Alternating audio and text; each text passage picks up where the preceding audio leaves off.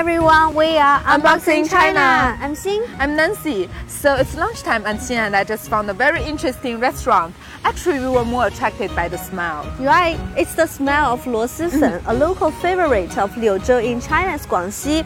And few other foods can offer the same distinct smell. Oh, so Xin, would you be surprised if I said I've never tried luosifen before? Seriously? Yeah. then you have to check out this place and witness yourself how popular the food is. Sure, let's go. Let's go.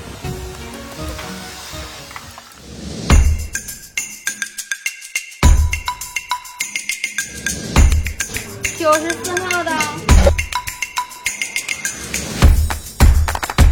其实螺蛳粉就是螺蛳和米粉的一种结合，它的口味酸酸辣辣的，而且是天然的酸和真正的辣，啊，这个也正是现代人以及年轻人他们所更喜欢的。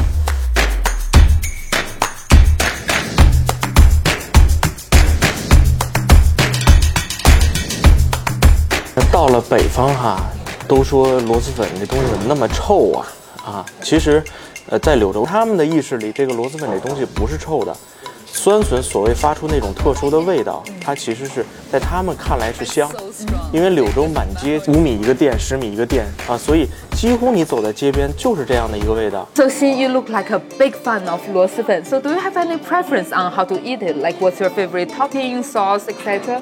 I will share my secret ingredient, adding tomato to the soup base. Oh wait, wait, wait. So you can actually DIY your soup base? Yes, we have many choices of packaged loss mm-hmm. these days. Okay. So people can easily prepare their favorite version at home. Some people even cook loss based hot pot themselves. Wow, that is quite impressive. Yeah, so let me show you how to cook Xin's version.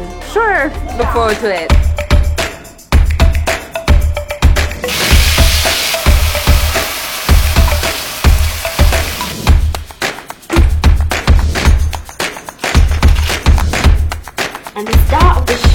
The pickled bamboo shoe. The smell.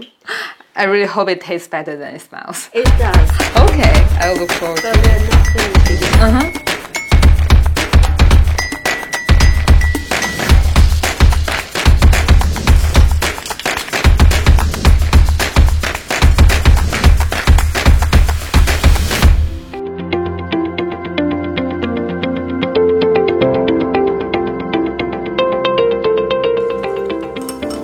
fried tofu skin is super good. Mm.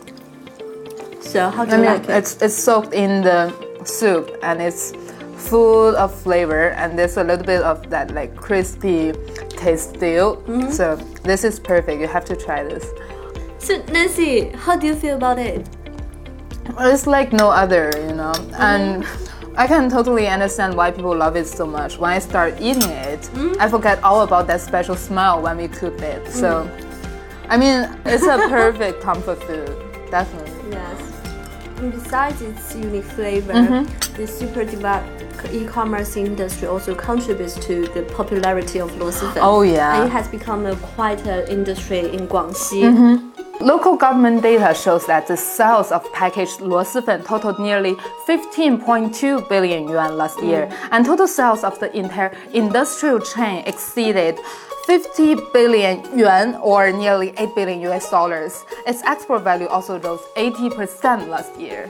What an incredible number! The small bowl of noodle soup here carries such a sizable industry and brings hope to locals More than 5,500 households or over 28,000 people were lifted out of poverty thanks to this special trade. 确实，螺蛳粉也会有很多话题啊。我们说它又臭，然后一个南方边境那么一个小城市的东西，它能到全中国这么来蔓延，甚至到海外很多城市啊。